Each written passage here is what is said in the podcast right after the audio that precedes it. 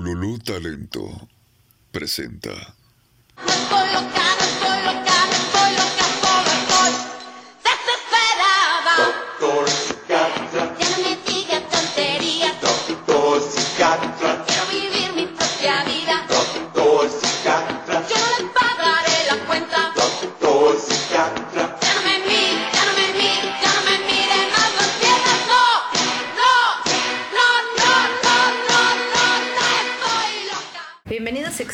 A este su bonito espacio, Está bien chingar.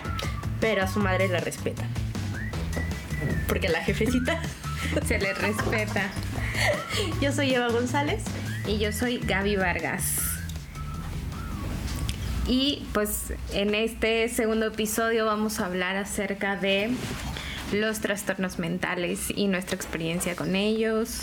Esto de trastornos mentales entendido como una perturbación o desorden que altera el funcionamiento de una persona, es decir, su comportamiento.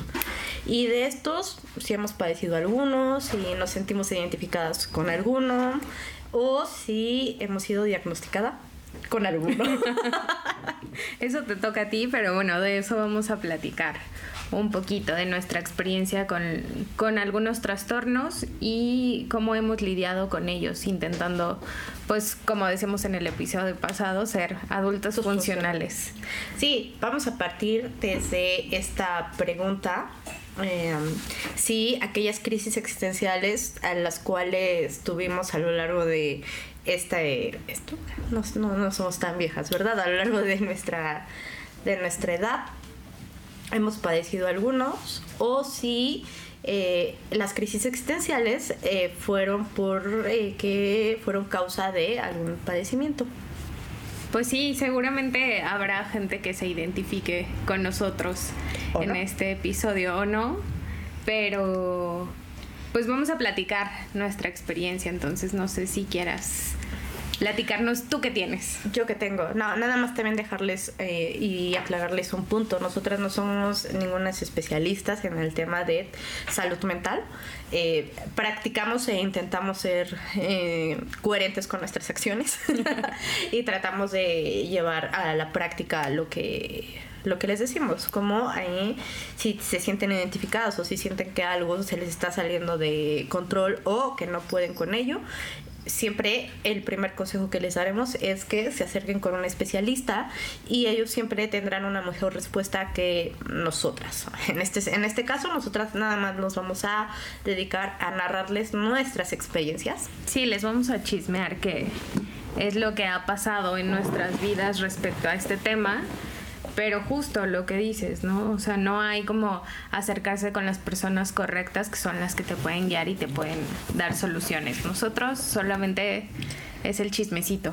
Es el chismecito, el cual esperemos que les esté gustando y... y y si en algún momento les repetimos, se sienten identificados, digo, creo que cada etapa tiene su propia crisis existencial, desde la adolescencia en el cual no sientes no te sientes a gusto ni con tu cuerpo, ni con tu persona, ni con nada, ¿no? Que no sabes si eres adolescente, este infante, o sea, no, sabes qué, qué está pasando con tu vida y creo que es donde se, se, se concentran la mayor parte de las crisis.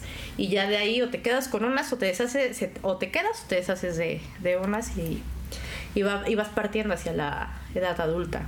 Que lo más importante es, eh, pues, tratarlo, ¿no? Tratarlo para que puedas funcionar o podamos funcionar de la mejor manera.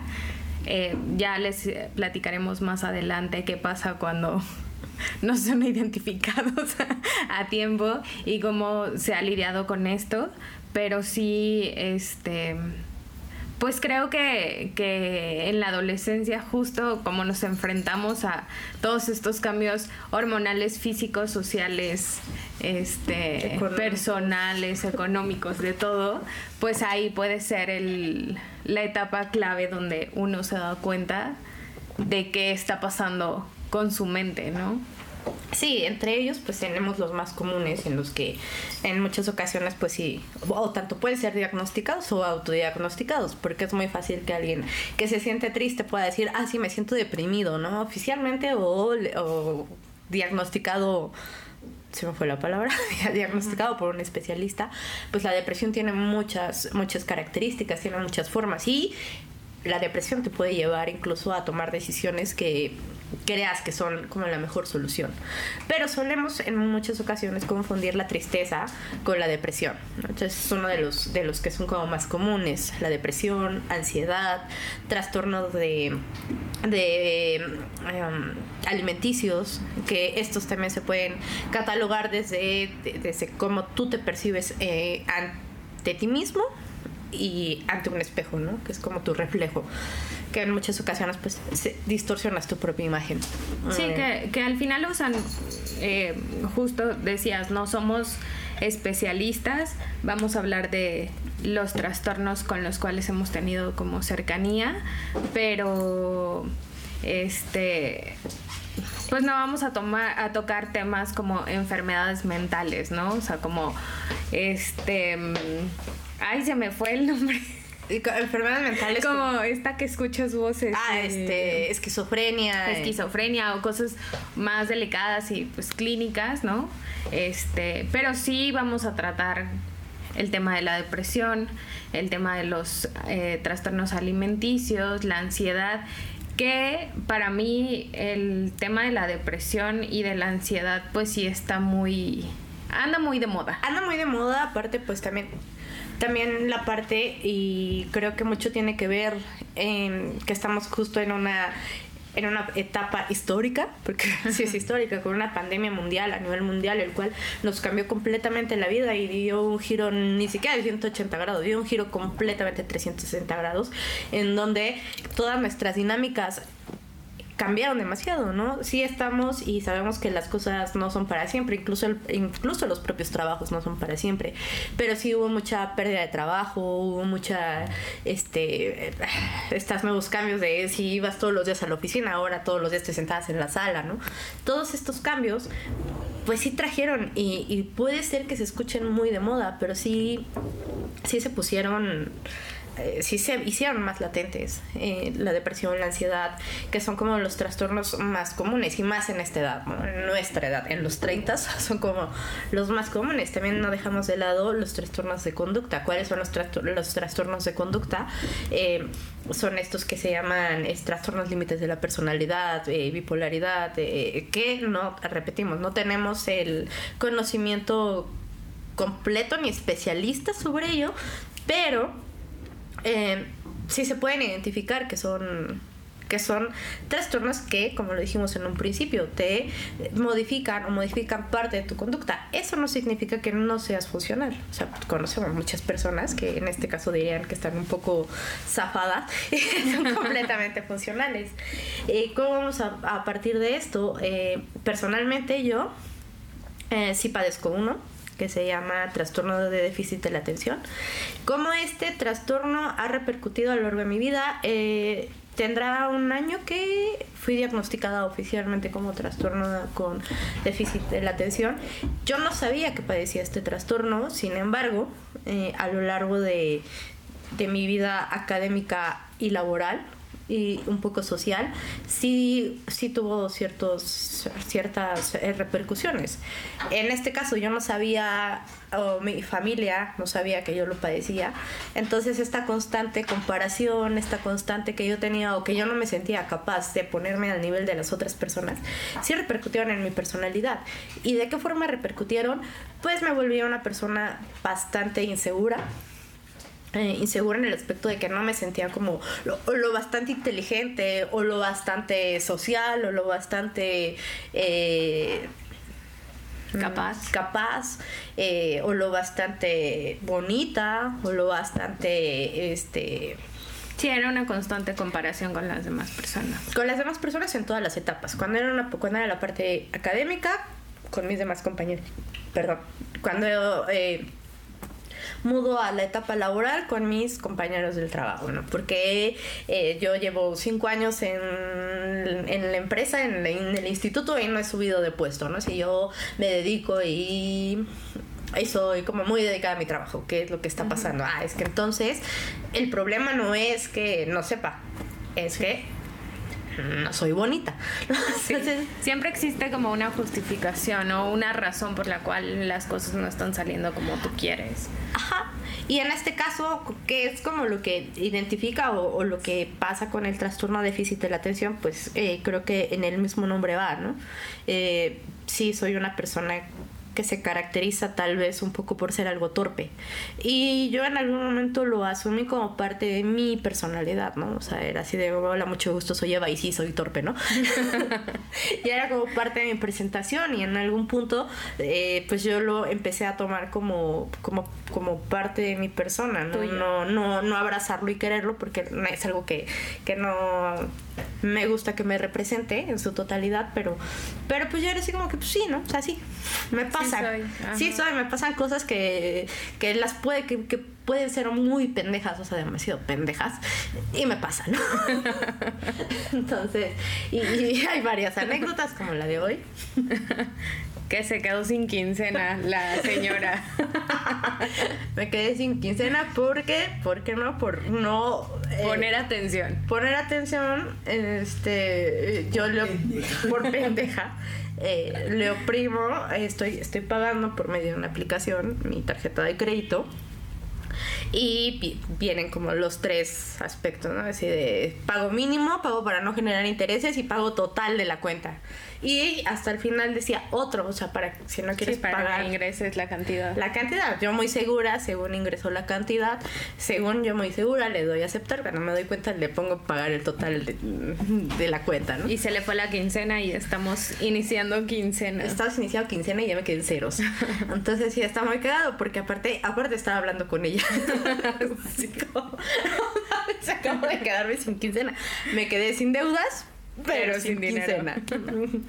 y, o sea, ese tipo de cosas eran como las que me pasaban acaso así, este comúnmente Constantemente. Con- ajá constantemente y era así como que "Ah, es que soy demasiado tonta es que soy demasiado torpe es que por qué me están pasando este tipo de cosas y y en algunas ocasiones sí me era, ah, sí, sí, sí llega a ser e incluso bastante frustrante porque quieres poner un poco de orden e incluso tú te, tú te auto, no, no, autosabot- no autosaboteas, sino te autodiagnosticas, no, no como tal un diagnóstico, se me fue la palabra, este... Pero sí te encasillas en ciertas cosas de, es que si pusiera más atención, pues es que yo no tengo dónde sacar ya más atención. Porque Sí, te es- reclamas. Ajá, me reclamo y ese constante reclamo hace que me enoje conmigo misma y entonces es como una bolita y... O sea, pero que desde qué momento de tu vida tú recuerdas como esa sensación de molestia y de, de mm, incomodidad con ese tipo de actitudes. Pues es que, eh, o sea, desde la infancia, yo recuerdo, por ejemplo, mucho que en la escuela, no, o sea, llegaba un punto en el que me podía ir, o sea, tenía la facilidad de poderme desconectar de, la, de las clases e irme, porque o me sentía aburrida o, o de repente sentía que estaban como escribiendo garabatos, o sea, sí sabía que, que sí podía leer y entender qué era lo que están escribiendo, pero como tratar de conceptualizarlos, o sea, sí se me hacía como, como que se revolvía. Y entonces entendía las cosas a mi forma o a mi modo, ¿no? Ah, por ejemplo, si era uno más uno es igual a dos, o sea, yo nada más veía, por ejemplo, el, el, la suma y en automático me daba el 2 en mi cabeza, pero era así como, ok, sí, ahora explícalo. ¿No? ¿Cómo, los, ¿Cómo lo sumé? ¿O cómo llegué a esa parte de, de- de hacer esa operación? Eh, desglosarla, como que me, cos- me costaba un poco de trabajo o hacérsela entender. Recuerdo, por ejemplo, en una ocasión, nosotros tenemos, bueno, nosotros porque estoy hablando de nuestra voz Ajá. al fondo, teníamos una, una tía que era maestra y esta tía se caracterizaba mucho por ser muy... eh, disciplinada y eh, estricta. Ajá, e incluso si no le ponías atención, sí se enojaba y a veces te metía uno que otro chingadazo, ¿no? De esos maestros que... Maestros a la vieja caen escuela. gordos. Ajá. ¿no? Y aparte, pues, como todos la tenían como la maestra, entonces, pues, la tía se sentía más elevada que nunca, ¿no? Eh, mi mamá me, me llevó como a, a regularización, pero no porque No porque, mal. ajá, no porque estuviera mal o, o no entendiera, sino porque me distraía o sentían que me distraía o que no captaba o que no lograban como tener mi, mi total atención. Entonces, y también para que mi mamá eh, pudiera seguir trabajando, era así como, te voy a encargar con tu tía que te va a regularizar. Entonces, en alguna ocasión estábamos haciendo estas fórmulas. No sé si recuerdas estos problemas que había en la primaria de sacar el perímetro y Ajá. de las Sí, de las pirámides. figuras. Ajá, de las figuras geométricas. Así que tenías que hacer una fórmula y ¿no? Entonces yo estaba haciendo el ejercicio. Y resulta que saqué de quicio a esta tía porque yo lo estaba haciendo a mi modo. Y te metió unos chingadazos. Hagas pendeja. No soy la maestra. El punto es que llegamos al mismo resultado. Pero yo lo estaba haciendo de una forma Distinta. Ajá, distinta a mi manera, que no tenía ni pies ni cabeza. O sea, yo empezaba por el final eh, y ella me decía que no y yo le decía que sí. Entonces era así como, yo en mi necedad de, yo lo estoy haciendo, o sea, yo lo estoy haciendo ni siquiera bien, sino lo estoy haciendo. Ajá. Y, y tú me dices que llega al 20 y estoy llegando al 20. Ajá. No te importa cómo llegue, el punto es que es el 20, ¿no? Sí, pero tienes que llevar como cierta secuencia en las fórmulas. Y pues ya al final esta tía le dijo a mi mamá, llévate a tu hija, no puedo con tu hija. Ujú. Bueno, que también eran maestros, como dices, a la vieja escuela de que a huevo era como ellos decían. O sea, como que el procedimiento tenía que ser así y no entendían. No sé si ahora sea diferente, pero creo que sí ya entienden un poco más que si quieres dar ocho mil vueltas, pero llegas al resultado, bueno, pues Sí. O sea, ah, eran esos problemas donde te calificaban el método también, Ajá, ¿no? sí. Entonces, no, no, no, desconocemos porque ya tienen un chorro y un chingo que no vamos a la primaria, ¿no? Sería el colmo. y espero no volver. Eh, Ese tipo de, de cosillas eran lo que me pasaba, pero yo no entendía el por qué. Eh, esto se fue haciendo como un poco más, eh, fue creciendo eh, y entonces esta torpeza ya no nada más fue torpeza académica, sino se convirtió en una torpeza social.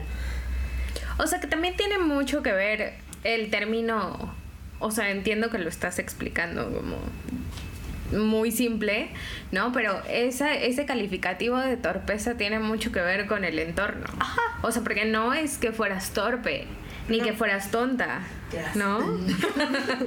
ni pendeja. Que hago pendejadas a veces. Ah, bueno, sí. O sea, bueno, sí. No, o sea, pero ese era parte... Creo que la maestra tenía razón, porque eso de las cuentas no te sale muy bien.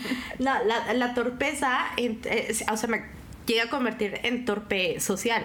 Esta parte de torpe social eh, me costaba como mucho trabajo iniciar una plática, ¿no? Entonces, antes de iniciar una plática o antes de acercarme a alguien, era como, es que, ¿qué, ¿de qué voy a hablar?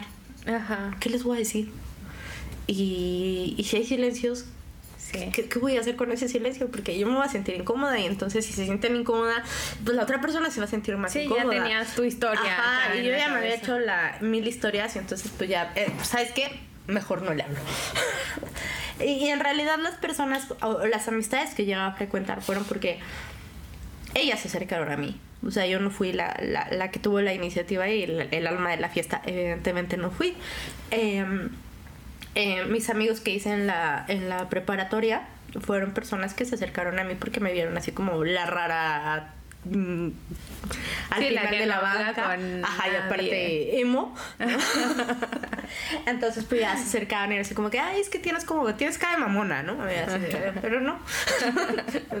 y, y y ya, entonces, ya una vez como que me, me daban como esa confianza o eh, ya yo ya empezaba como a, abrirme, ¿no? Me costaba un poco de trabajo abrirme en la totalidad, pero pues también veían que era como un poco tímida y entonces ellas mismas pues me ayudaban como a, a, a- a salir, a poder hablar más. Otro de los problemas que siempre tuve en la escuela fue hablar en público.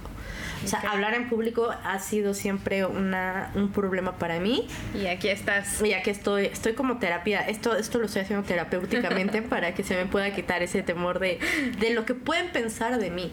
Sí. Eso es como una batalla constante conmigo de- en el cual este a veces incluso me pasa de cuando estoy escribiendo algo o alguien así de chin, es que no, es que no puse esa coma. Es que ahí va una sentirte coma. juzgada todo el Ajá. tiempo y señalada y... Y entonces van a decir, ay, qué oso, ¿no? Qué oso que fue a la universidad no se pone una coma. O qué oso que fue este, que estudió y no sabe acentuar. O, o no sabe este poner, escribir bien. Mm. Sí. Ese tipo de cosas son las que, con las que batallo constantemente. Y eh, después pasamos a la universidad y en la universidad eh, era como una constante pelea conmigo, todo es constante, ¿no? pelea conmigo respecto a si era la carrera en la cual iba a ser o no bueno. Y otra de las cosas que me traumó fue que en la prepa nos hicieron un examen de aptitudes y actitud, actitudes, o no me acuerdo cómo se llamaba ese examen. Para elegir la carrera y así. no, área, porque estuve en prepa. Ah, ok, sí. Para elegir área. Un año, el último año, ¿no? De Ajá. elegir Y- área. ajá, uno, y- dos, tres y ajá, cuatro. Y hacia dónde ibas. Y, y entonces cuando vi los resultados de este examen, porque aparte, aparte de todo, como sabía que, que para ese examen no se tenía que estudiar, me puse demasiado nerviosa. O sea, era demasiado nerviosa. O sea, me puse muy, muy nerviosa. Creo que a duras penas pude, pude escribir bien, bien mi nombre y eso creo que lo escribí mal porque puse mi nombre en el apellido y así. Ok. Desde ahí, desde ahí empezamos mal el examen. Este... No, ¿sabe qué? Regrésese con su tía. Le faltan tus putazos. Sí, casi, casi. Y, y cuando me, me dan el resultado de esa prueba, pues ya con todos mis compañeros de la, de la prepa, a muchos sí le decían, es que usted es bueno para área 4, ¿no? Y resulta que sea muy buena, tuve una, una amiga que, que era muy buena en la historia, ¿no? Entonces ella se hizo historiadora, ¿no? Entonces ya se le veía desde ahí, desde, ¿no? Otra que era muy buena este, internacionalista, otro que iba, o sea, que... O sea, ¿y a ti sí te mandaron a área 3? A mí no me manda- a mí no me salió nada, me salió indefinido.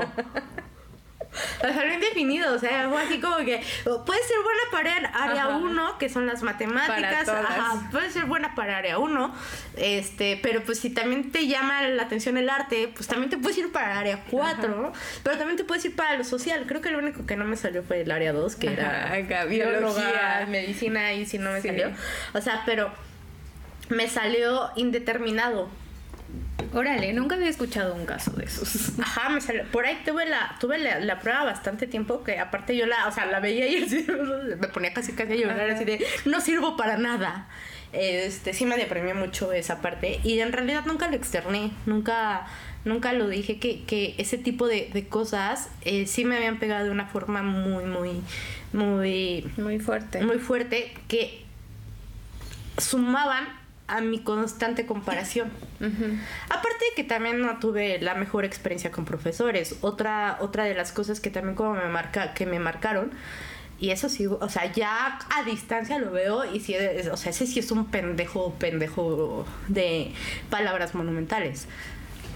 En la primaria, este, en la primaria creo que fue como una de las etapas que menos me gustaron porque si no era social, en la primaria menos social, o sea, tenía un amigo imaginario, con eso te digo todo. ¿no? Ese era mi compa.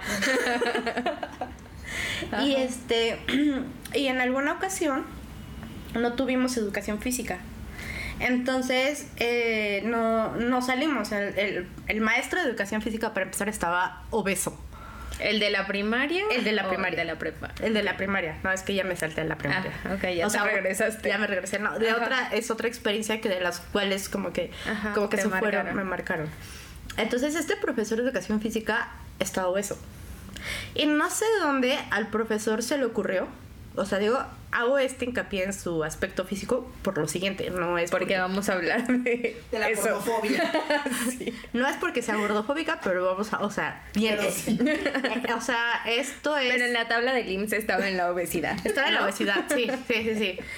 Entonces, este, no sé por qué a este profesor se le ocurrió que podía ser una buena dinámica exhibirnos y preguntarnos quién nos gustaba.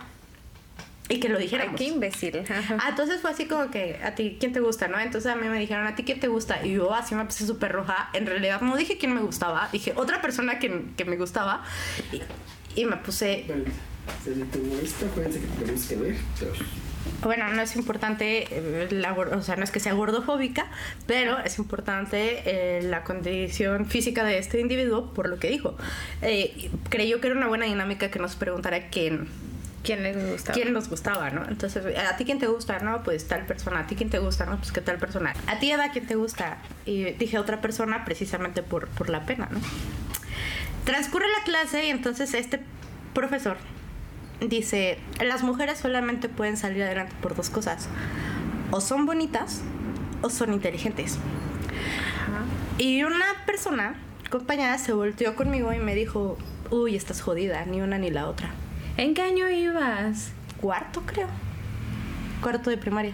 Oye, qué pinche escuincla cruel. No, y el profesor cua- al cuarto año te dice a ver con quién te gusta. Sí, pues ni te gustan los niños. Y entonces lo que hizo el profesor, en vez de decirle algo a la compañera que me dijo que estaba jodida ni una ni la otra, lo que hizo fue empezarse a reír. Se, se empezó a reír y fue así como que, jaja, sí es cierto, ¿no? Y, y eso hizo que mi interacción social se fuera A la basura. a la basura y ¿Sabes fuera... qué, profesor? Ahora entiendo por qué sí era importante Le vamos a mandar un saludo y no vamos a respetar a su jefecita en esta ocasión por hijo de la cero. chingada.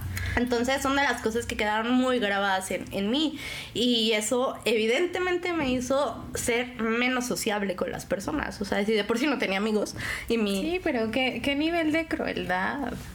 Y, y crecí constantemente repitiéndome eso, ¿no? O sea, no soy bonita y tampoco soy inteligente, ¿no? Entonces, ¿qué voy a hacer de mí?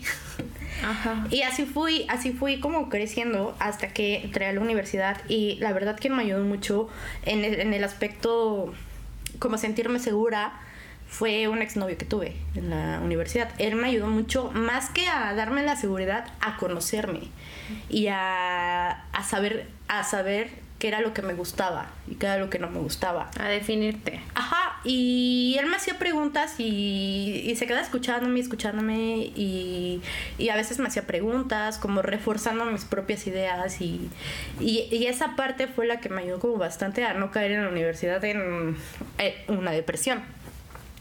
Y otra de las etapas que tuve como crisis fue que en, en la, en la universidad fue así de, no sirvo para nada, no sirvo para nada, ya me voy a salir de la carrera y ya. Porque yo creía que la política no era lo mío. No me gustaba hablar en público, ¿no? Entonces también era como, pues las únicas opciones que tienes para trabajar son los partidos políticos. Ahora, como yo voy a crear mi propio partido político, les voy a decir, oye Gaby, vota por mí, ¿no? este... Entonces, eh, en esa parte fui como toda decepcionada y le dije a este novio, eh, me voy a salir de la carrera. Y él me dijo, no, espera, este, ve tus calificaciones, cuántas materias tienes reprobadas, cuál es tu promedio. Y yo, no, pues tengo tanto de promedio, no he reprobado ninguna.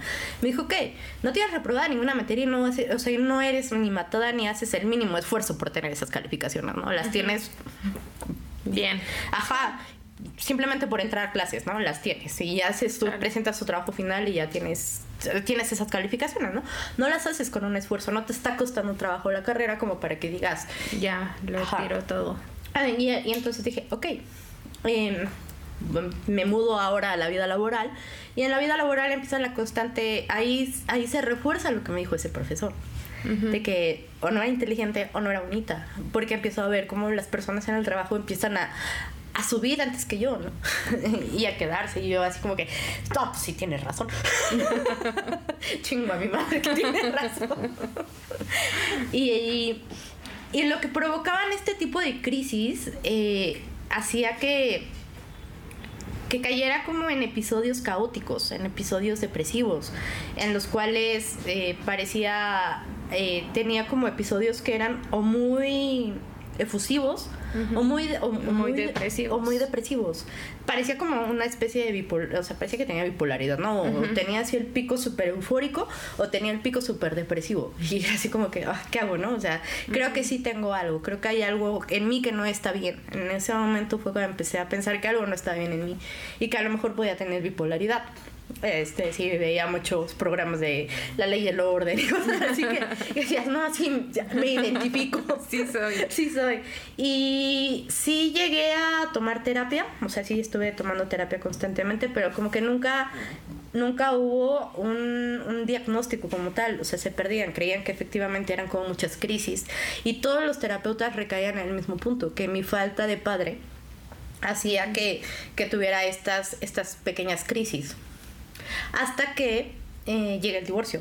Bueno, me casé y ya me divorcié, ¿no?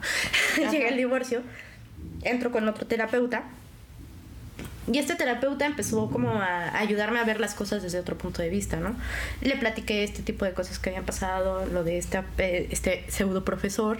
Entonces eh, me empezó a, a enseñar a ver las cosas desde otra perspectiva, ¿no? Por ejemplo, muy fácil y muy sencillo, lo de tu papá, lo de mi papá. Era así como que, bueno, a ver, si tú a la edad de él hubieras quedado embarazada, ¿qué hubieras hecho? Y, y lo primero que dije fue, "Pues, hubiera abortado. ¿Entiendes? ¿Entiendes el punto? O sea, no precisamente... Sí, no, o sea, tú también hubieras ejercido como un rechazo. Ujú. Y eso no significa que sea un rechazo uh, por el feto como tal, porque, porque ni siquiera Sí, es una un persona. rechazo ¿no? consciente Ajá. de lo que puede provocar Entonces, eso, eso, ese, ese terapeuta me dio como a ver las cosas de otra perspectiva. Y sí, coincidieron que era un pendejo ese profesor. Pero conforme fuimos, fuimos avanzando en la terapia, este, empezó a identificar este tipo de crisis que, pasaban.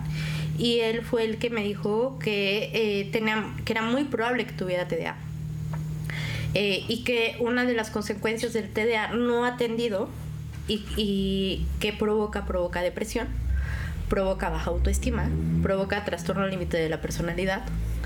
Y eran como muchas cosas que pasaban, Ujú. que se caracteriza el trastorno límite de la personalidad, que es como una especie de bipolaridad en chiquito. Estos picos eu- eufóricos y estos picos depresivos que tenía se explican desde ahí. Y este, este doctor, este terapeuta me mandó con, ya con un psiquiatra, el cual ya afirmó y confirmó el, el diagnóstico de TDA y, y, y sí me dijo, o sea, sí, lo que te provocó fue, fue una depresión, la cual pues es lo primero que vamos a atender, la depresión, y ya después vamos a especializarnos en identificar qué tipo de TDA y qué es lo que caracteriza el TDA.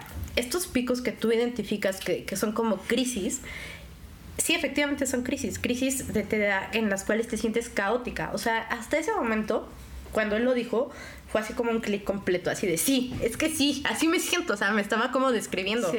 sin yo decirle nada. Entonces él me decía, eh, los, los TDAchosos, así me lo explicó, tienden mucho a entrar en crisis, pero estas crisis, más que otra cosa, se sienten como caóticos. Eh, y él me lo, me lo explicaba así, es como si estuvieras haciendo muchas cosas a la vez y no sabes cómo poner orden. A pesar de que no son grandes crisis, ¿no? O sea, no es el fin del mundo, no es, no es algo de gravedad, pero lo ves como si fuera el Sí, final no puedes lidiar con todo. y quieren y quieren tener mucho el control de las cosas y entonces al no tener el control de las cosas pues obviamente entran en crisis Provoca caos. Ajá y entonces ya me, me empezó como a decir sí hay veces que eh, estas crisis a lo mejor puede ser como ah sí tengo la mejor idea y vamos a emborracharnos y ponernos hasta el full. Y ya después de que te emborrachas te pusiste hasta el full ah, sí creo que ahora tengo una mejor idea y que deprimirnos hasta el full. Entonces eso era como, como la parte. Ahorita estamos, eso, sigo en terapia, sigo lidiando, pero ya he entendido como, como que las cosas desde otra perspectiva. Intento ver las crisis como, ya es como, ok, relájate, ¿no? Sí, se ve, se ve grave, pero no es tan grave. Ya intento como, como, como calmar la ansiedad, la misma ansiedad que, que me provoca esta parte, ¿no? Eh, y pues también el producto de todas las cosas que han pasado en los últimos tres años de mi vida, pues creo que no han sido como algo, algo agradable y dulce. No, y que te han llevado como a eh, tener estas crisis más constantes. sí, ¿no? Y lidiar con eso, pues. O sea, porque. Pues como que vino una serie de sucesos y pues remató con el.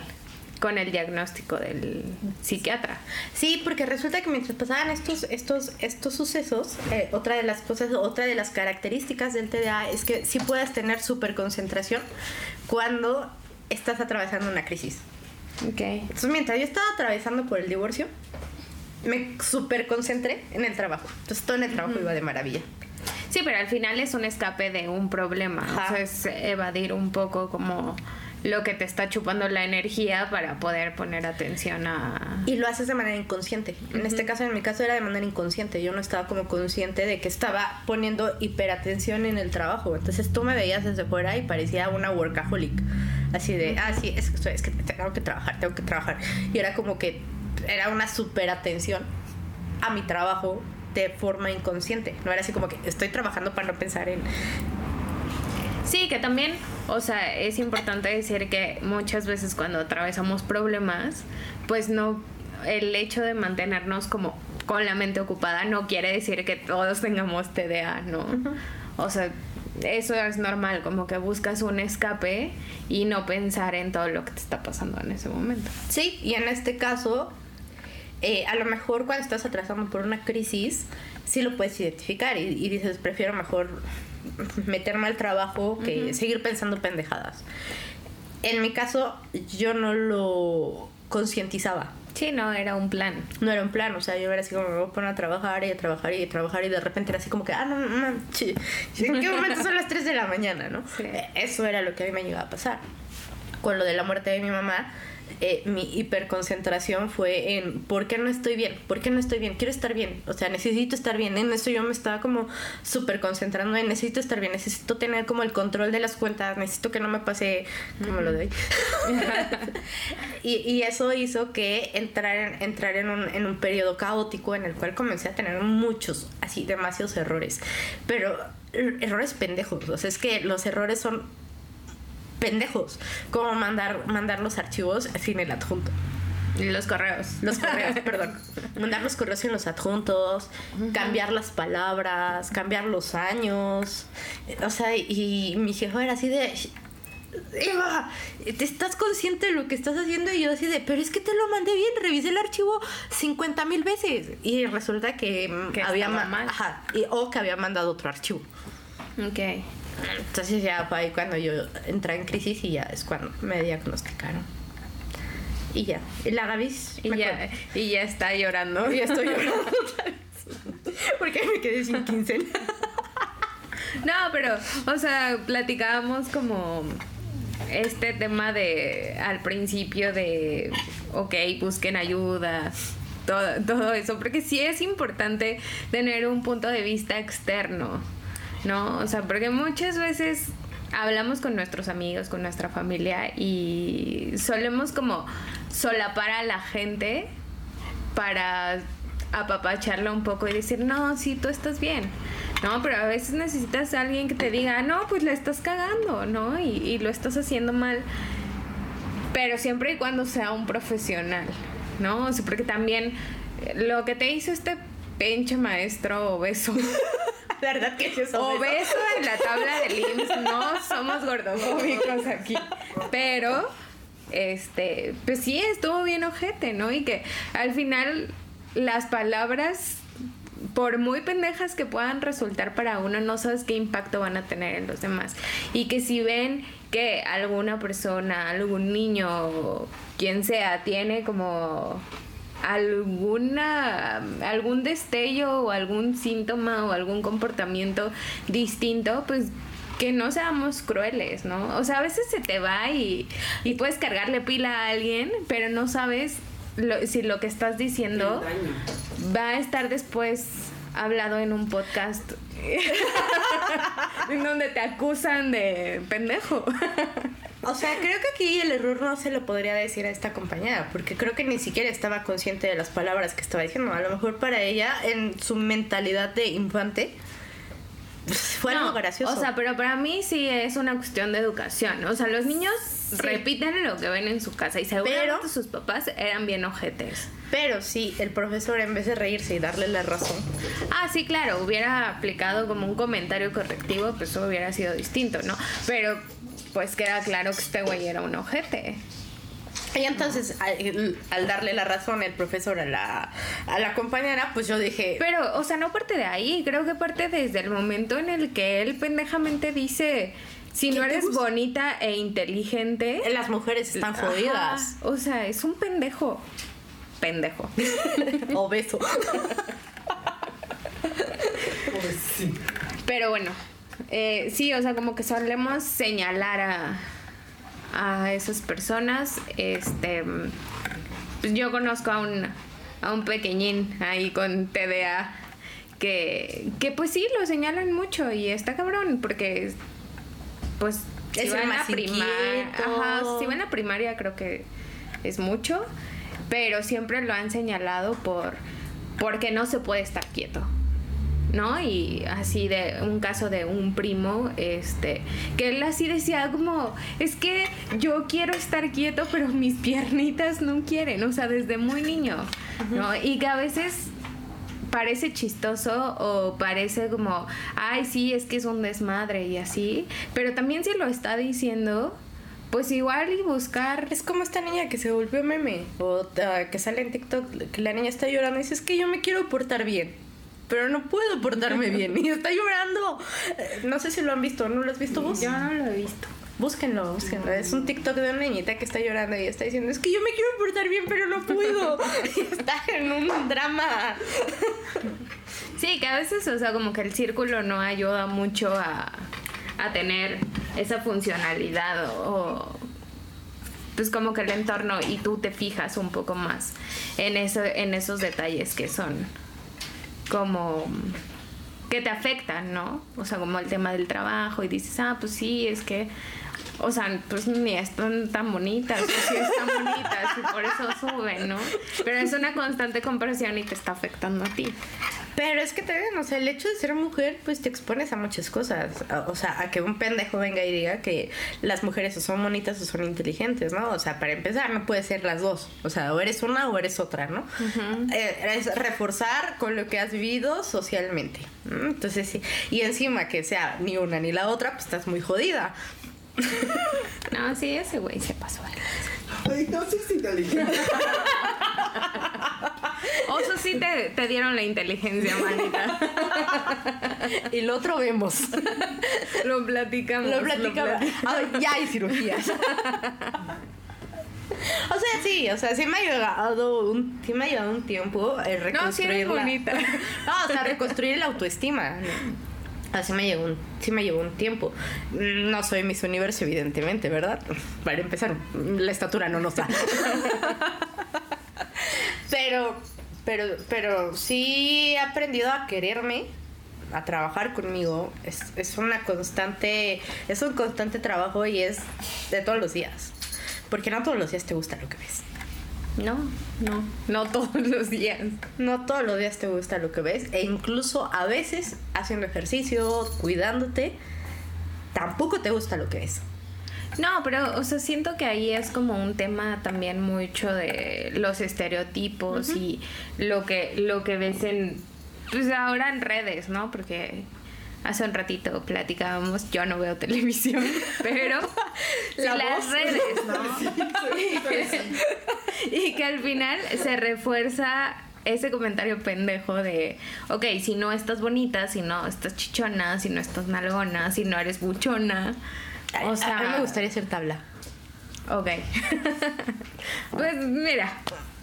O sea, al final hay como estereotipos y, y siempre, a pesar de que han puesto que ames tu cuerpo y la chingada, o sea, los estereotipos siguen siendo los mismos. Y la gente que destaca en ese tipo de medios es así. O sea, sí. Aunque yo no entiendo, yo no entiendo mucho las cosas, o sea, a veces sí me, me causa como cierto conflicto entender esta parte. Ah, de que según estás en un, en un país que eh, se caracteriza por ser obeso, ¿no? Pero vas a las tiendas y no hay tallas grandes. Oye, si yo apenas fui a una tienda y... O sea, qué trauma. ¿no? O No, sea, Sara. Sara está súper mal. Ah, sí. O sea, Sara- está para el perro. Sí. O sea, hay, ah, no hay tallas muy, o sea, no hay tallas muy, muy grandes.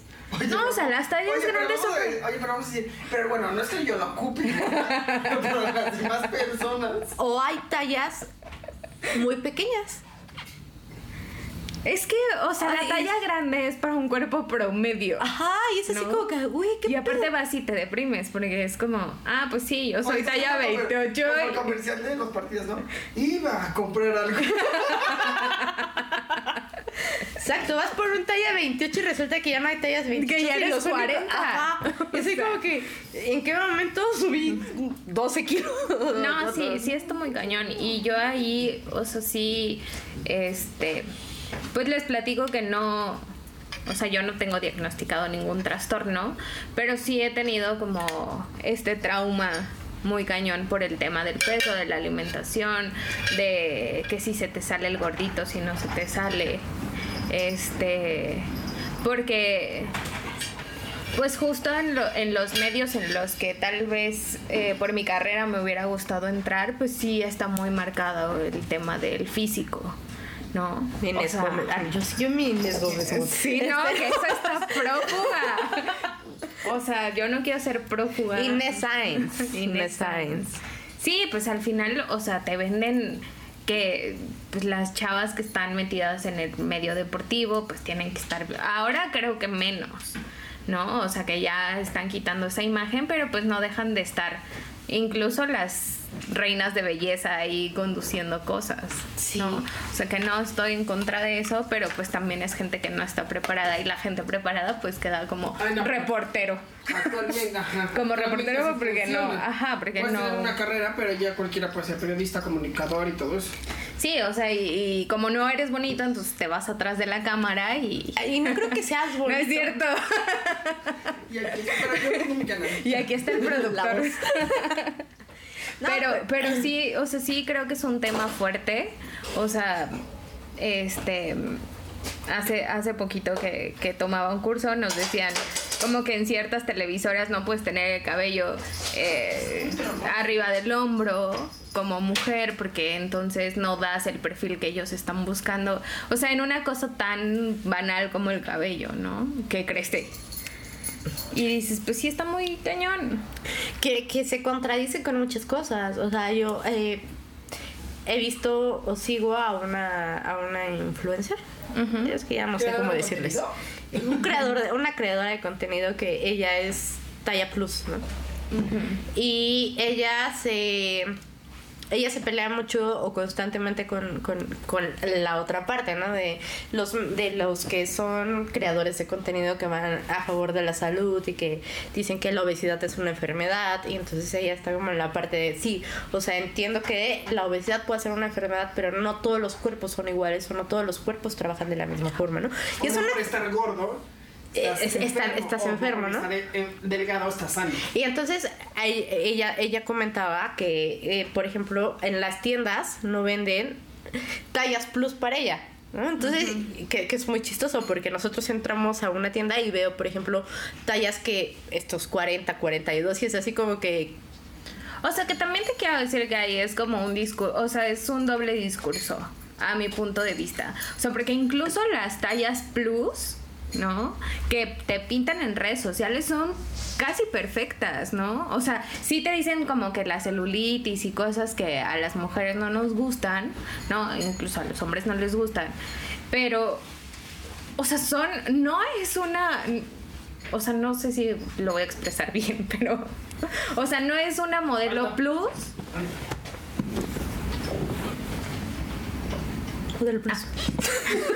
Sí, claro. Que, que, o sea, justo como el tema de las modelo plus es, te lo pintan muy perfecto. Sí. O sea, son cuerpos estéticamente bonitos, ¿no?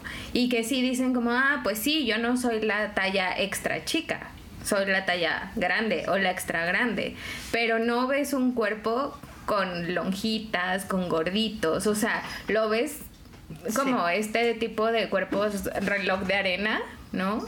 Y no es el cuerpo de, lo- de los mexicanos, ¿no?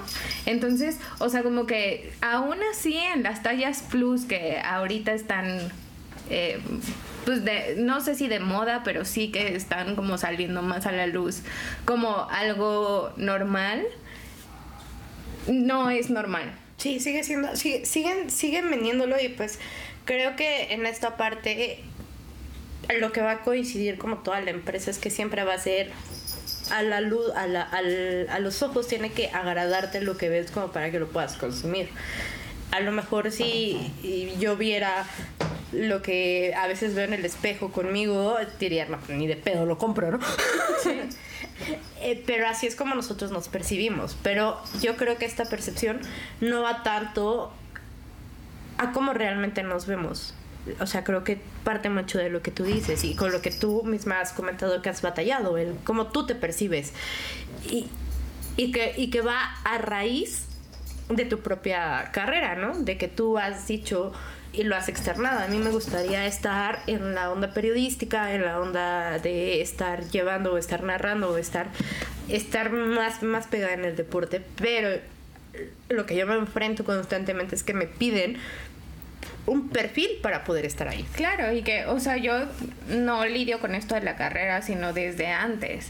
Pero justo por todo lo que ves, empiezas a definir qué está bonito, qué es lo que no te gusta, ¿no? O qué es lo que está mal por todos estos estereotipos y entonces, o sea, yo me empecé a enfrentar con problemas de que no quería comer las mismas cantidades, tenía que bajar mis porciones, este, tomaba agua todo el tiempo y pues como que empecé a meterme a hacer ejercicio, pero no era como hacer ejercicio porque quería hacer ejercicio, sino porque no quería estar gorda, ¿no? Y entonces empezar como que a lidiar con eso y empiezas a ver algo que, o sea, al final si comes bien y haces ejercicio, pues empiezas a ver resultados. Pero empiezas a ver resultados y esos resultados te generan como todavía más trauma de, ok, ya vi que sí se puede, pero ahora quiero estar todavía más abajo de mi, de- del peso que tengo ahorita y verme mejor. O sea, ni siquiera te digo, es como un tema de salud, ¿no? De verme marcada y así, sino todo el tiempo como em, decir, pues es que estoy gorda. ¿No? Y verte en el espejo y que no te guste y que no te sientes a gusto con la ropa y, y como pues ya con la carrera este darte cuenta de todos estos perfiles, pues la, la verdad es que no está, o sea, no está nada padre y te digo, aunque no he tenido como un diagnóstico, pues sí he lidiado con el tema de la comida, con el tema del ejercicio y yo no soy una persona que que sea como muy disciplinada. O sea, como que agarro rutinas por el o sea, por momentos y sí le he metido al ejercicio y he visto resultados, pero por momentos me tiro a la Pues es que la misma vida te va llevando, o sea, uno intenta, ¿no? Intenta ser, te- mantenerse, ser constante, tener una rutina, pero pues hay veces que el propio cansancio te tira, el propio cansancio de- del trabajo, de, de lo que sea, ¿no? Sí, pero el impacto emocional que tiene eso en tu persona, pues la verdad es que sí está muy cañón. O sea, porque ahorita decíamos como, ah, vamos a comprar ropa y a lo mejor tú vas con una idea de cómo se te va a ver y resulta que no se te ve ni la mitad de lo que imaginaste Sí. o que no encuentras o que o sea, ese trauma de, de híjole, pues es que no, no compré la talla, que- la talla que normalmente compro, tuve que comprar dos arriba. O sea, sí está muy cañón y sales de, o sea, bueno, al menos yo sí salgo así toda triste de chin, o sea, no estoy físicamente bien. Ah, como yo quisiera estar. Ajá, ah, y sí, o sea, sí es un tema de disciplina, de hacerte una rutina. Pero lo que está cañón es que esa rutina no va de la mano con quiero estar saludable, es quiero no quiero estar gorda. Lo que para mi parámetro es estar gorda. O no quiero sentirme juzgada por mi físico. No, creo que también, o sea, por ahí va. Porque puede ser que, y a lo mejor. Porque tú misma lo estás diciendo, no quieres estar gorda. No dijiste, no quiero estar fea. Porque no te consideras una persona fea. Sí, es que con mi cara no tengo problema. Eh, Ese es el punto, o sea, no te consideras una persona fea. No consideras que la gordura sea feo. Porque si no, eso eh, encerraría un poco más el, el problema, ¿no? O agrandaría más el problema. Es, no quiero estar gorda. Porque para los parámetros que yo tengo, para mí, esta talla es que ya me excedí. Y Sí, a lo mejor, o sea, ni siquiera es como un tema de exceso. O sea, de que yo lleve una vida muy. O sea, de, de estar comiendo. Bueno, sí me gustan las papitas, no es cierto. Les estaba mintiendo. las papitas sí me gustan. O sea, pero no es que siempre coma mal, ¿no? O sea, la verdad es que como bien, tengo periodos en los que no, pero ya en el momento en el que no te empieza a gustar, en el que te causa como cierta culpa, porque yo en- en algunos momentos tengo culpa de, chin, es que no me debí de comer eso. O sea, ni siquiera es como una culpa de, me lo estoy comiendo y en ese momento es como, ay, no. O sea, sí lo disfruto, pero después es como, no tenía que comerme eso. No he llegado al grado de ir y vomitar o, o tener esto de dejar de comer. O sea, pero sí llego a hacer ayuno, ¿no? Que es como disminuir este tema de las porciones. Pero, pero pues sí está muy cañón porque justo, eh, como tú decías, pues toda la gente te puede decir como sí, es que eres muy inteligente, es que sí eres bonita, es que sí tienes buen cuerpo, pero eso nunca es suficiente para ti, porque quien está lidiando con las emociones y con todo lo que te está provocando ese disgusto con tu persona, pues eres tú y aunque vengan y te echen todas las porras del mundo, es como, pues no, yo estoy gorda o tú no, es que yo soy torpe. Entonces, o sea, como que como que no no o sea, la gente que está cerca tuyo, pues siempre te va a decir lo más bonito. Y a veces necesitas que alguien te dé el chingadazo que te dio la maestra, ¿no? Como para decir, ok, o sea, pues verlo desde esta otra perspectiva. Sí. Sí, en este caso nosotros les estamos contando nuestras, este, nuestras crisis, ¿no? Desde el punto en el cual Gaby les está compartiendo las cosas que no le agradan con ella, pero que sabe que, que, hasta cierto punto están controladas dentro de, ¿no? O sea, dice, aquí, hasta aquí puedo llegar, pero yo creo que tú sabes y identificas cuál es tu límite. Y tú sabes que si pasas ese límite, lo primero que vas a hacer es pedir ayuda. Claro.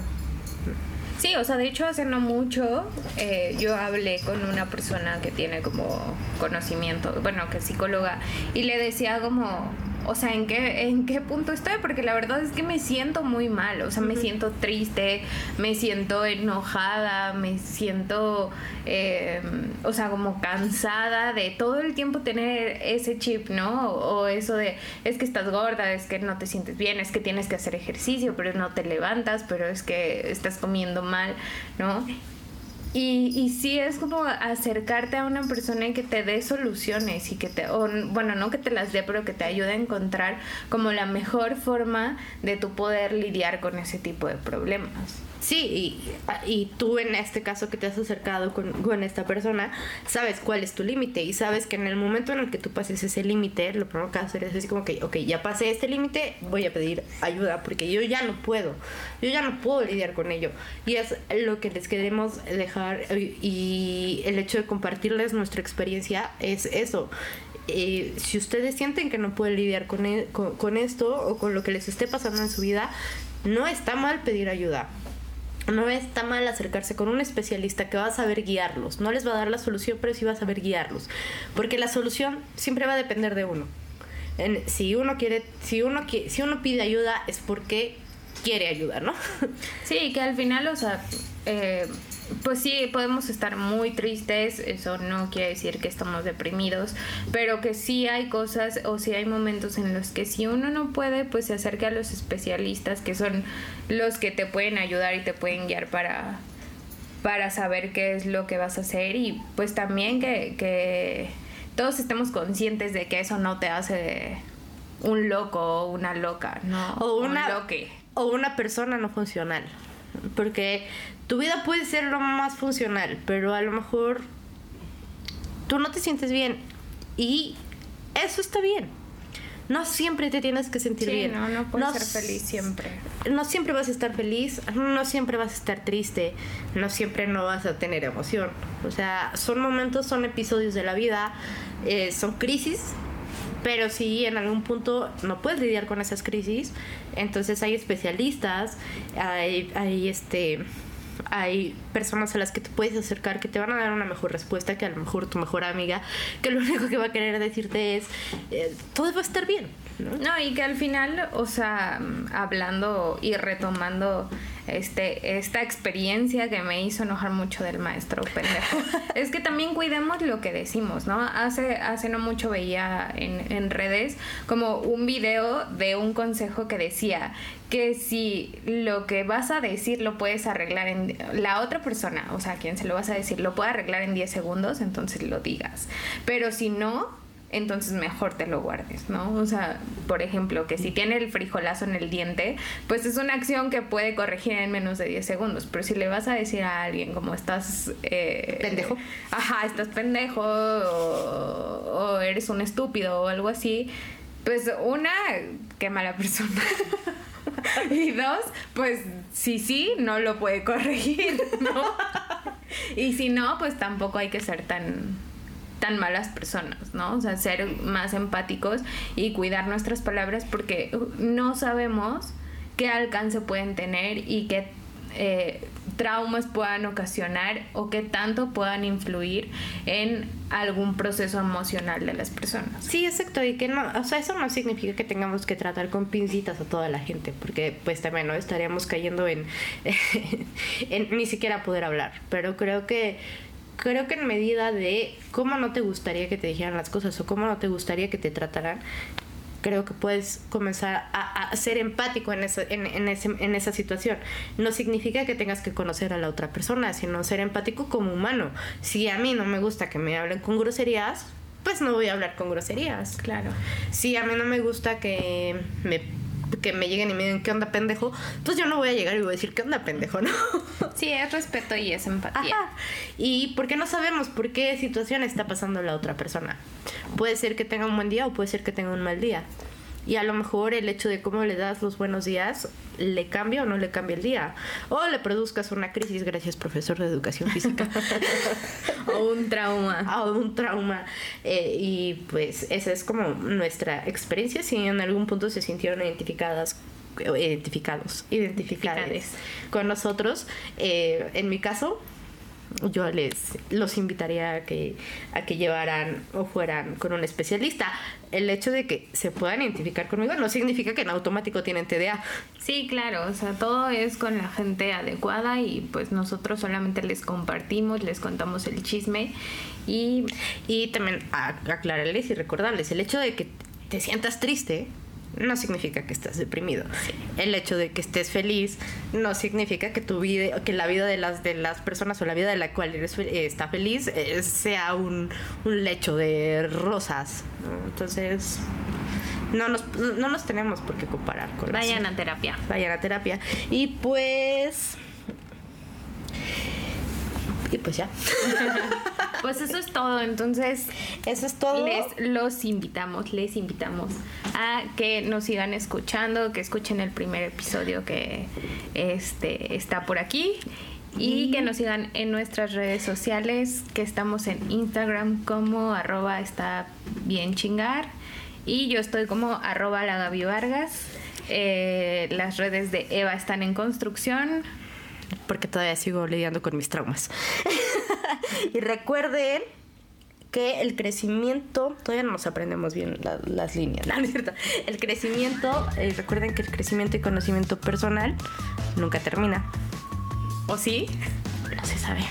Aquí seguiremos exhibiéndonos para ustedes en, En pro, pro de ustedes. en pro de ustedes. Gracias por escucharnos y nos escuchamos la próxima vez. Gracias por escucharnos y nos bueno, no, ni siquiera nos van a bueno, no, nosotros no hacemos nada, nosotros nada Nos más hablamos. escuchamos en el siguiente episodio. Adiós. Adiós.